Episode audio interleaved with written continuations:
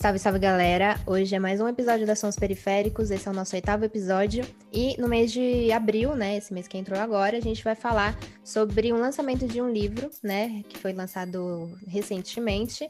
E, e aqui com a, com a gente está uma das, das organizadoras, que é a Nara.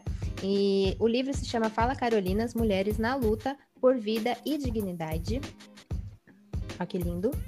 E ela vai falar um pouquinho sobre o processo do livro, como é que, como que tudo aconteceu, né? Então, também não esqueçam, gente, de seguir a gente aqui da Sons Periféricos, arroba Sons Periféricos. O meu Instagram é Gabi com Y Santrog. É, Ju, pode passar o seu? Salve, salve! O meu Insta é arroba fada.roots. E o da Nara? É Natália com th.ract. E do projeto é Fala.carolinas. Como vocês viram, é... a Nara vai ser a entrevistada de hoje. Ela é educadora, comunicadora e fotojornalista. Tudo bem, Nara? Tudo bem. Obrigada pelo convite, por aceitar. E espero que essa roda de conversa, né, essa, essa entrevista seja muito importante, né, para esse lançamento e também importante para quem é, vai estar tá ouvindo a gente. Então, Nara, já começa contando para a gente, antes de falar do livro em si, um pouco sobre o seu histórico, sobre os interesses que já te acompanham, o que, que você estuda, o que, que antecedeu aí na sua caminhada individual essa ideia do livro. Bom, primeiramente eu gostaria de agradecer o convite e eu vou me apresentar um pouco, né? Eu sou nascida e criada aqui na zona norte de São Paulo, é, especificamente no bairro do Jaçanã e, e, na região. E atualmente eu, eu moro no bairro do Joamar. Mas antes de chegar aqui, eu passei por muitos outros territórios, né? E eu lembro que a comunicação, ela sempre esteve presente assim na minha vida. E eu posso contar um pouco dessa, dessa trajetória? Claro, por favor. Em 2014, assim, um pouco, um pouco antes de, de terminar o ensino médio, eu e um grupo de amigos, nós já, já estávamos realizando algumas oficinas de estilogravura, né? E nós fizemos uma oficina, convocamos algumas pessoas para fazer essa oficina ali no Parque da Juventude, é, com isopor. É, sabe aquelas bandejas coloridas que tem na feira e no mercado?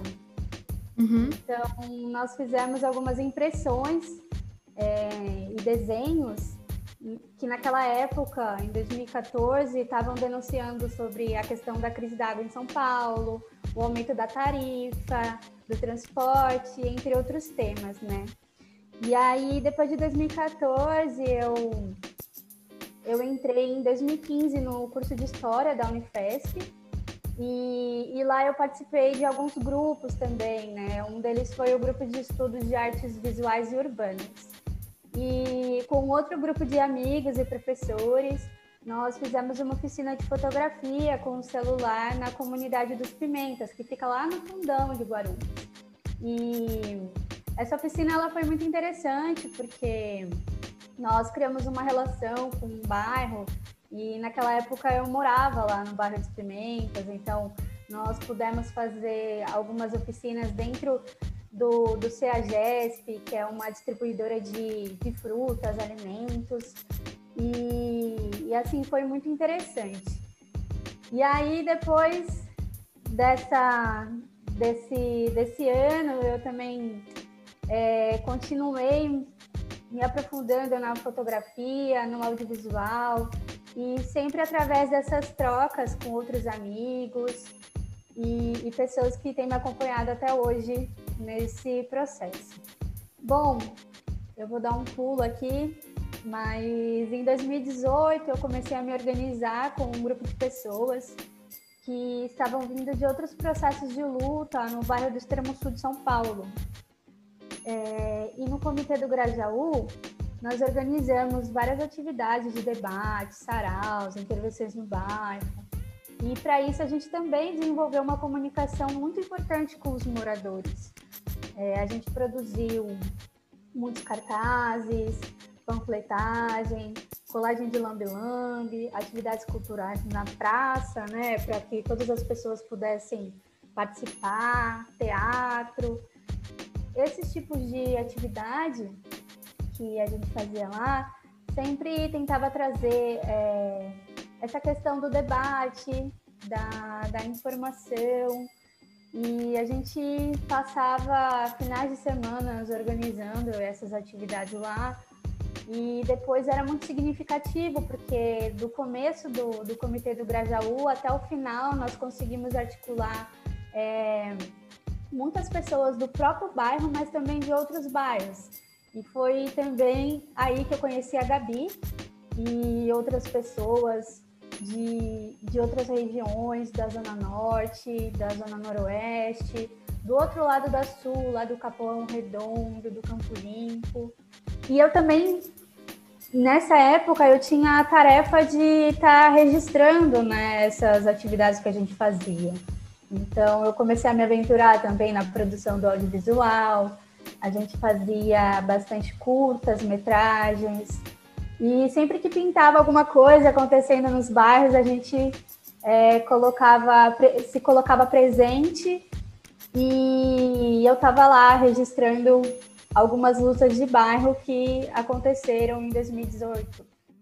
É, eu acho uma experiência muito interessante gravar esses podcasts, porque algumas das pessoas entrevistadas a gente já conhece e mesmo assim não conhece a trajetória, né? Eu não sabia disso da estilogravura. Eu fiquei até com vontade mesmo de você é, aprender, não, de você me ensinar essa técnica aí do isopor e tudo isso que você narrou, sabe? A gente tem muita coisa para trocar.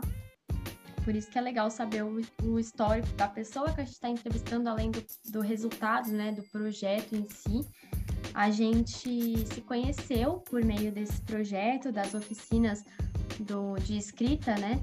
Que aconteciam lá na Casa Cultural Hip Hop Jassanã. Então eu queria que você falasse como que você chegou lá nessa ocupação cultural e linkou o projeto do livro com a casa.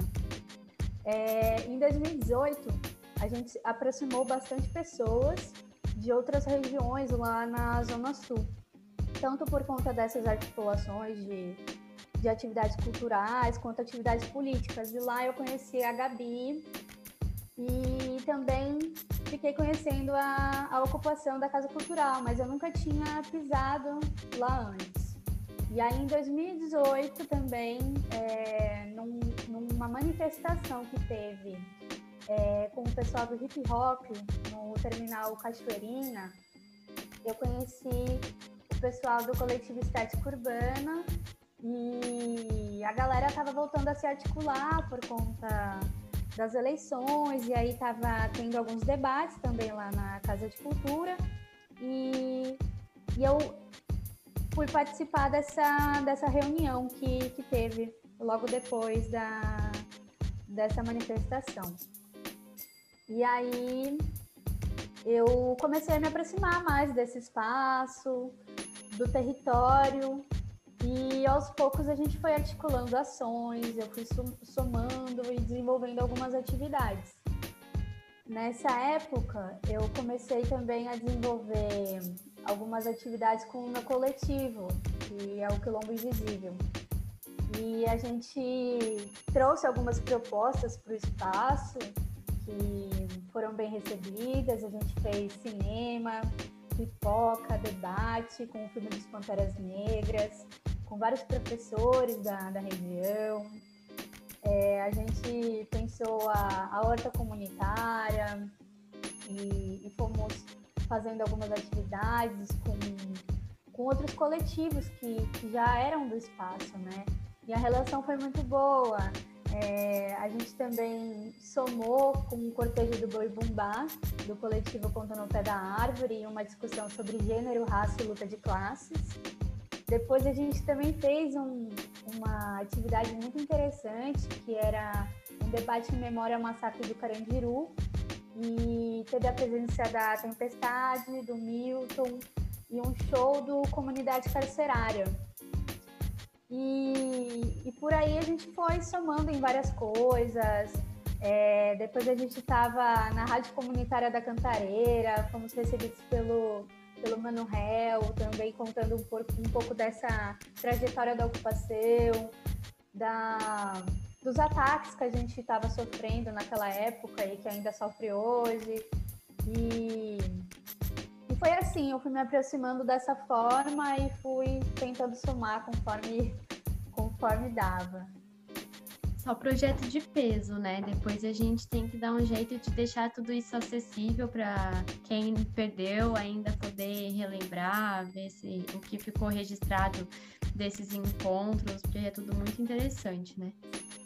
Isso, exatamente. E essa trajetória assim da Nara, fico muito honrada assim de, de ter conhecido ela nesse processo todo, principalmente quando a Casa Cultural estava né, sofrendo as ameaças de despejo e tudo mais.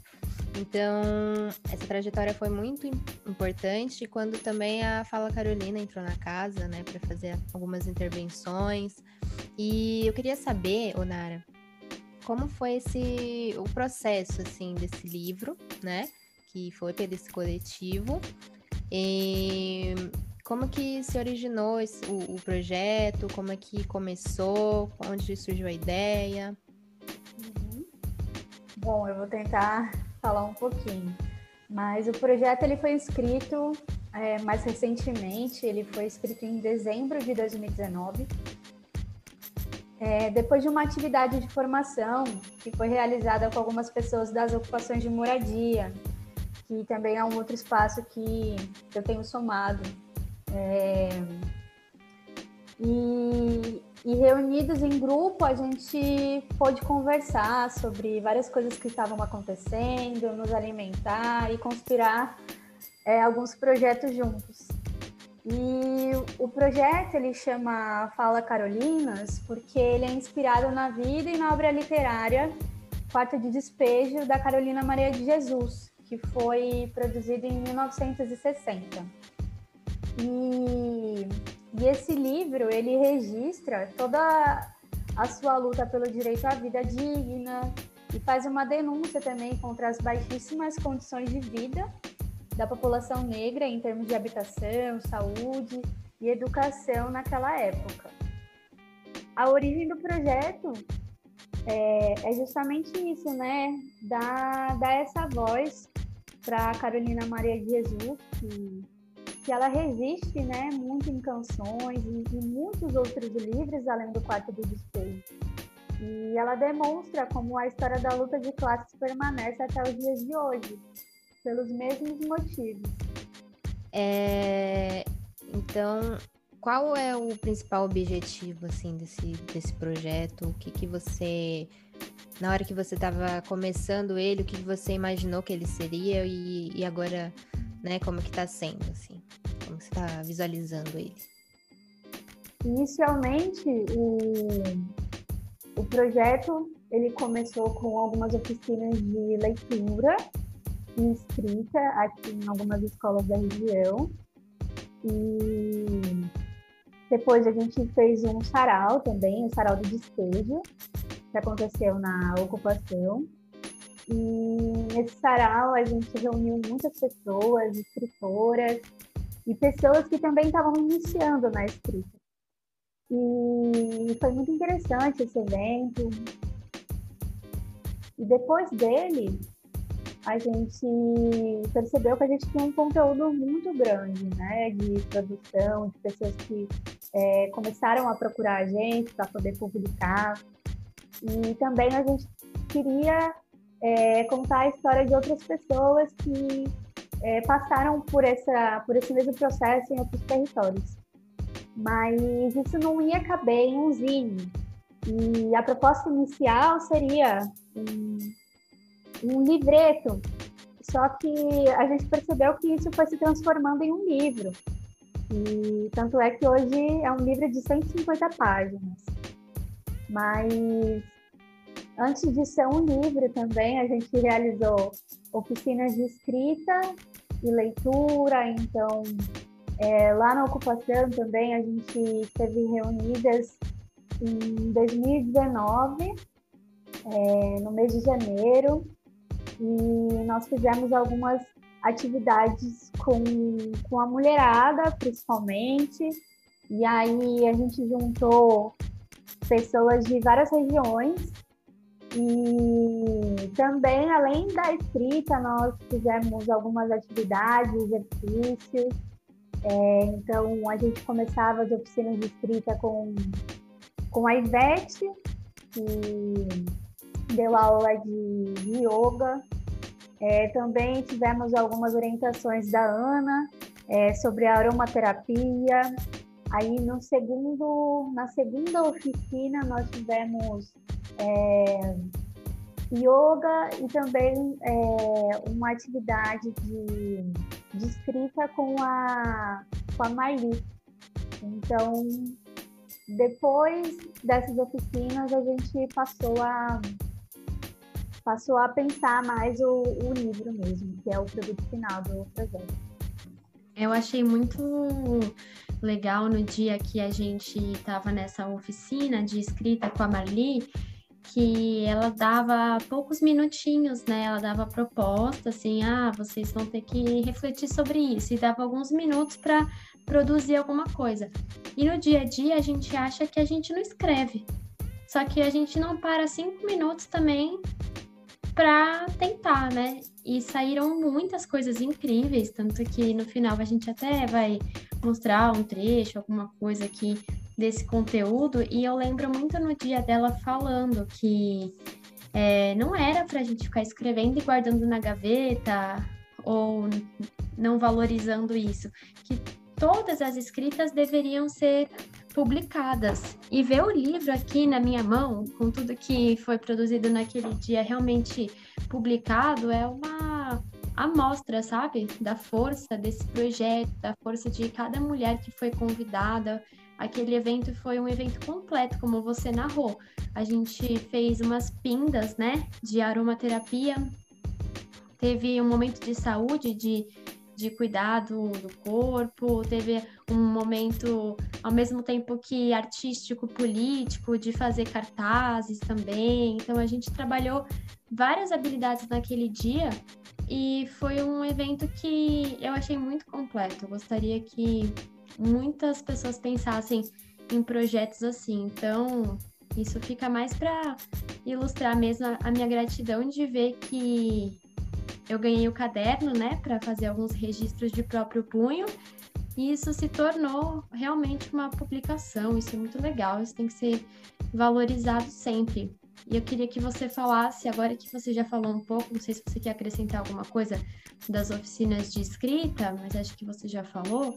Eu queria que você falasse a qual é a importância das mulheres periféricas, das mulheres que participaram do livro, poderem narrar suas próprias histórias, porque esse foi um dos objetivos de montar esse material, né? Queria que você falasse sobre isso.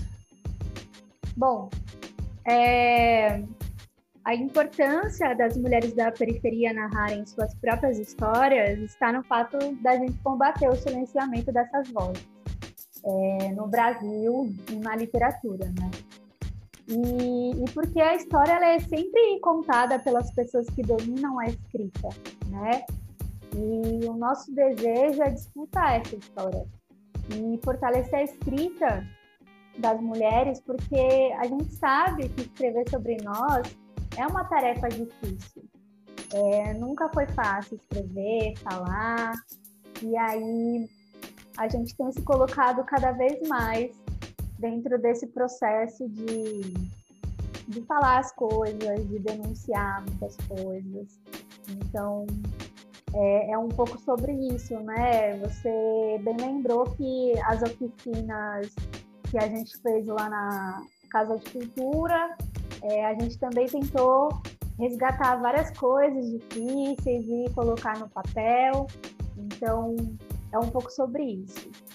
E eu aprendi, sabe, que a oralidade ela é muito importante para a gente conhecer a história e a memória das pessoas e dos lugares.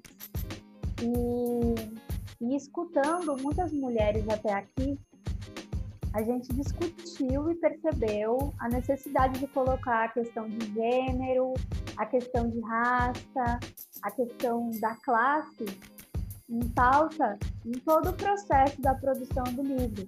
Então, desde as oficinas até esse produto final que seria o livro. Muito bom. E eu fico curiosa de saber como tantas mulheres potentes foram encontradas, assim, elas se conhecem, como que as entrevistas foram selecionadas, como que foi a seleção dessas mulheres? Bom, é... nem todas as mulheres que participam do livro se conhecem, mas todas elas são mulheres que, que cruzam o caminho na luta em ações de bairro, manifestações de rua, ocupações de moradia, é, cultura, encontros de educação popular, pulando catraca, em atividades de solidariedade aos companheiros em revolta lá no Chile. E elas foram parar no livro porque nós escolhemos é, essas mulheres que elas são uma referência de luta muito importante para nós e principalmente para mim, né? Então, elas pararam no livro porque a gente combinou um dia e, e nesse dia nós fomos até a casa delas e fizemos uma troca de conversa e com um olhar bem cuidadoso, a gente elaborou um roteiro, nós pensamos as perguntas, e perguntas que abriam sempre novos caminhos e troca de conhecimento, porque a gente acha que conhece as pessoas, mas é, sempre tem coisas e possibilidades e assuntos é, muito diferentes que essas pessoas podem estar contando para gente. E a gente criou um compromisso, né, muito importante com essas mulheres que a gente escutava. E o processo, ele foi é, antes, durante e depois, sabe, do livro. Então, a gente produziu a, a, a, entrevista, depois a gente transcreveu essa entrevista, depois a gente devolvia o texto para elas, principalmente para saber se fazia sentido é, o que a gente estava conversando naquele momento, se ela gostaria de ocultar alguma informação ou escrever alguma outra informação de, de forma diferente. Então, foi um processo bem interessante. É muito interessante mesmo, e a cada vez que a gente entra em contato com o material do livro, espero que a maioria das pessoas também tenha essa oportunidade, você observa uma nova coisa, vê um detalhe de alguma personalidade ali. Então, vocês conseguiram selecionar é, um, um, conteúdo infinito em 150 páginas, né? É isso, 150? É, eu acho que é. E assim, são 150 páginas, mas elas ressoam Na muito, verdade, né? não, são 189 páginas. Mas independente, elas se tornam infinitas pelo conteúdo, porque você tem vontade de conhecer aquelas mulheres que você está vendo ali, a matéria, né? De Sim. que mais livros como esse sejam feitos. É isso que, que eu estimo. Sim, porque é um livro muito potente mesmo, assim, quando eu olhei pela primeira vez já me, já me emocionei e eu não conheço as pessoas que estavam lá, não conheço pessoalmente, né?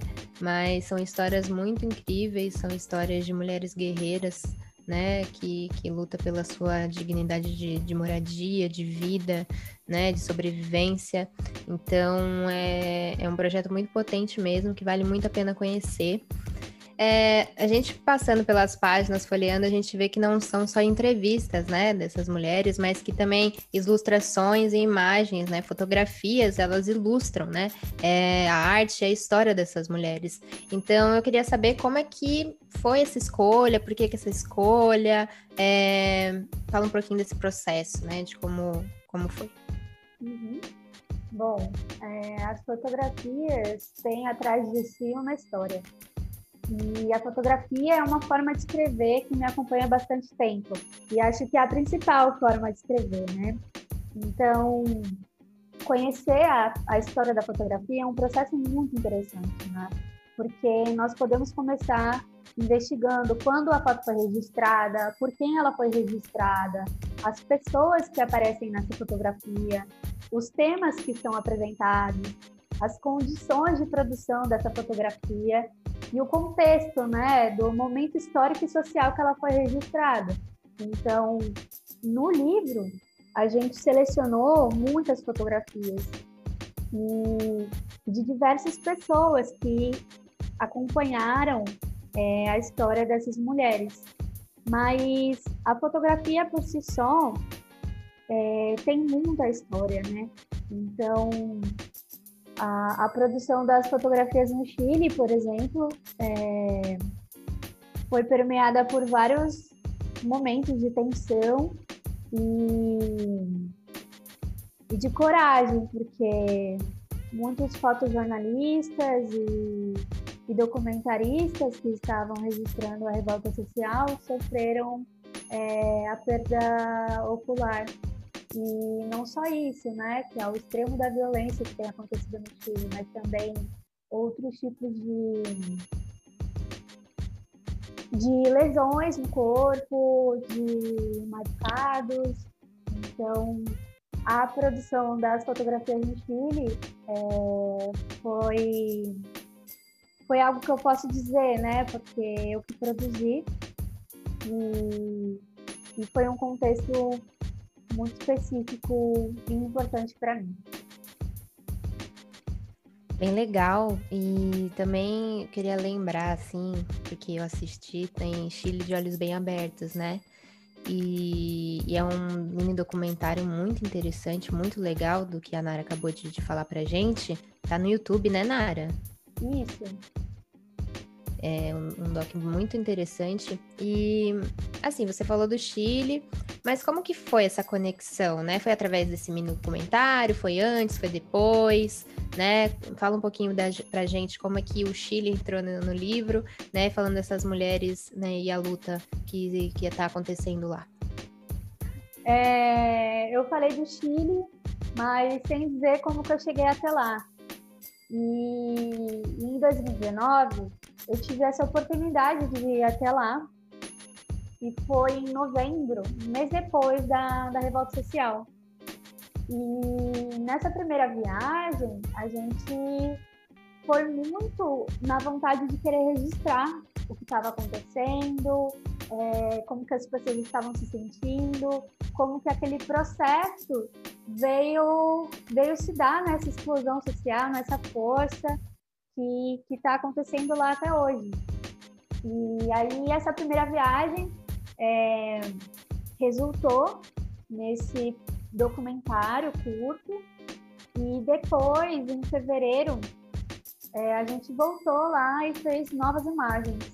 Só que dessa vez eu fiquei em fevereiro de 2020 e voltei só em março. Uma semana antes da pandemia estourar lá, e aqui no Brasil, e eu tive que voltar. E em março é, foi o, último grande ato que teve lá no Chile e eu pude estar presente, que foi no dia do 8 de março. E essa conexão aconteceu porque dois amigos é, nos receberam lá e também o Centro Ecopedagógico ALCA, que é um espaço comunitário na região metropolitana lá do Chile, que fica no bairro de Talagante. E, e aí a gente conseguiu ficar lá durante esse, esse tempo. E sempre com esse objetivo de estar participando da luta, de estar conhecendo as organizações, é, a, os coletivos. E tudo que era possível a gente queria conhecer, a gente queria registrar e, experimentar, né, fazer esse documentário para as pessoas aqui no Brasil terem acesso à informação do que estava acontecendo lá, porque quase nada chegava aqui e quando chegava a informação aqui, ela chegava distorcida, não chegava com as informações é, que a gente tinha acesso lá.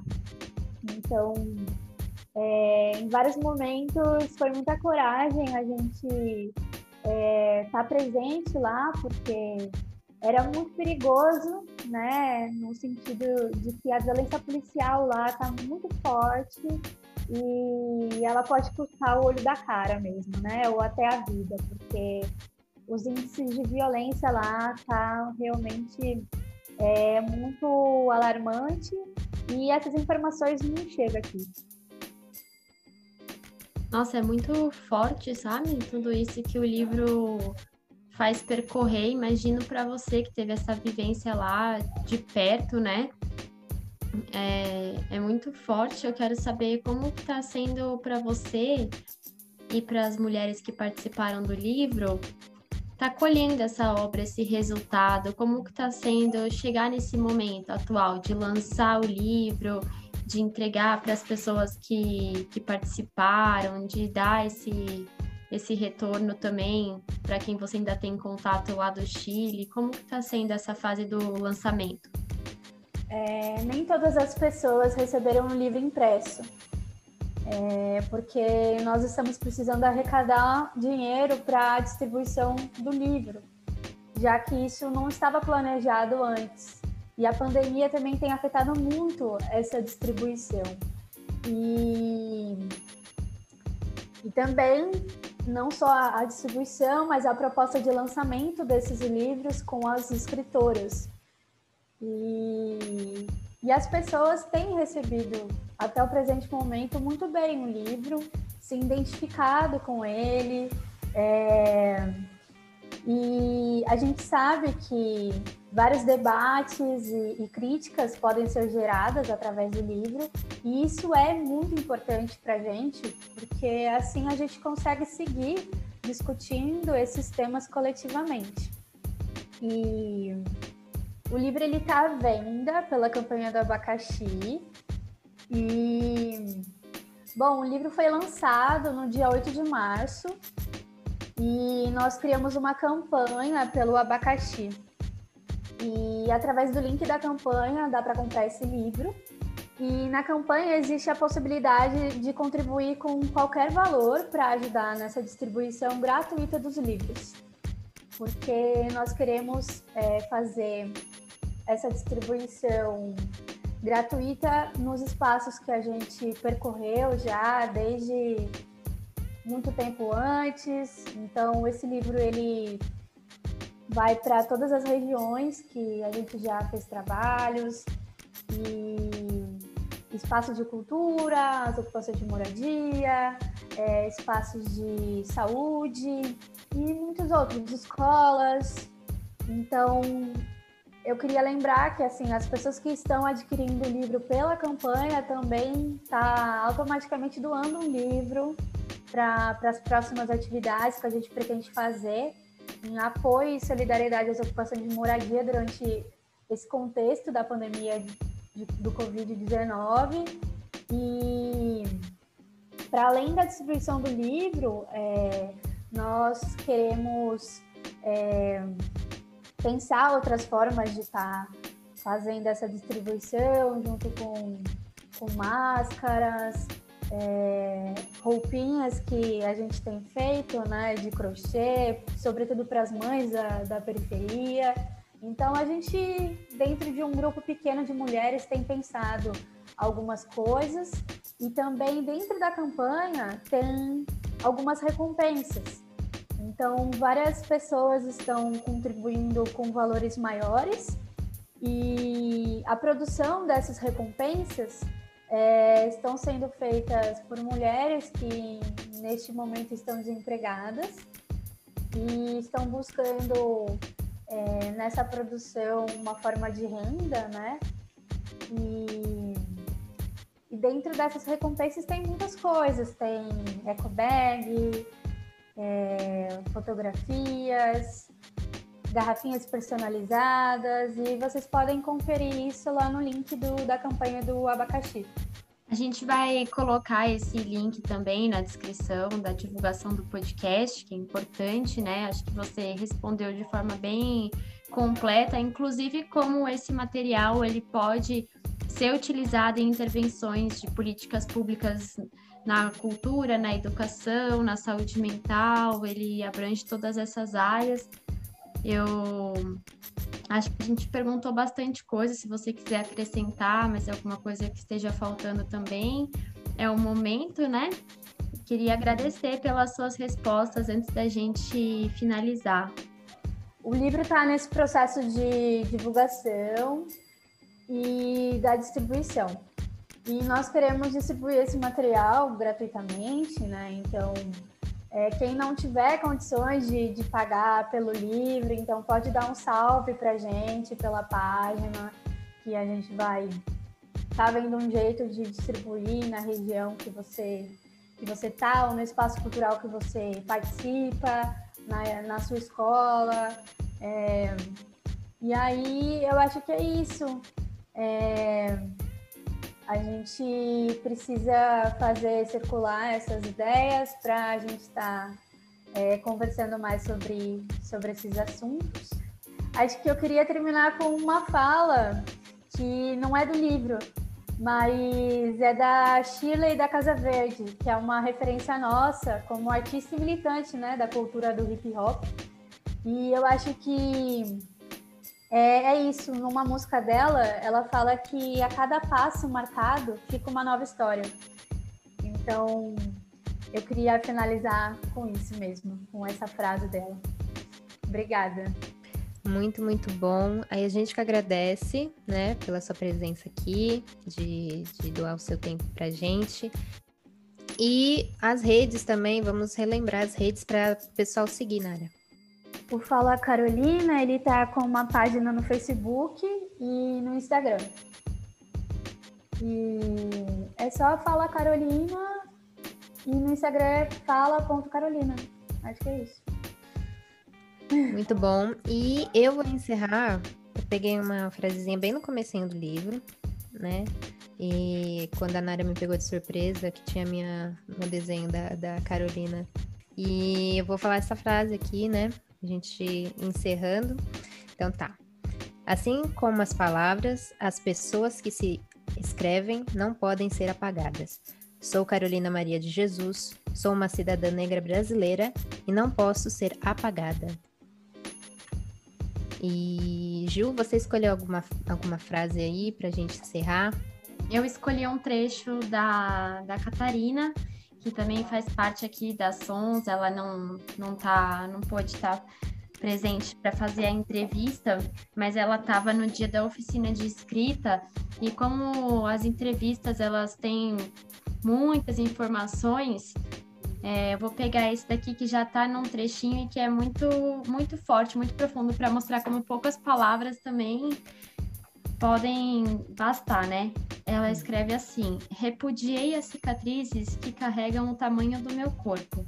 Silenciei a voz que gritava para me soltar e dançar, até que finalmente olhei para dentro e calei o mundo. Eu selecionei esse trecho porque eu acho que todo mundo precisa ouvir isso para conseguir se empoderar do direito que a gente tem de ser feliz, de fazer o que a gente quer e de se expressar. Eu senti muita força nesse trecho, por isso que eu escolhi ele. E é isso, o meu Insta é fada.roots. Novamente agradecendo por mais um episódio do podcast. E até as próximas semanas ainda vamos falar de, desse lançamento. Fala, Carolina, as mulheres na luta por vida e dignidade. Exatamente. Então, também agradeço a todo mundo que ouviu a gente até agora. É, siga nosso Instagram, arroba. O meu também é Gabi, com Y, Santrog. E vão lá na campanha, gente. Ajudem. Não só ajudem, mas também é um presente que você pode dar para alguém, um presente para você mesmo, né? Para você mesma, que é um, um, trampo muito, muito potente mesmo, muito necessário. E obrigada, Nara, mais uma vez por estar aqui. E vamos lá, semana que vem também tem outra entrevista. A gente vai passar esse abril falando um pouquinho mais desse livro. E beijão, é nóis.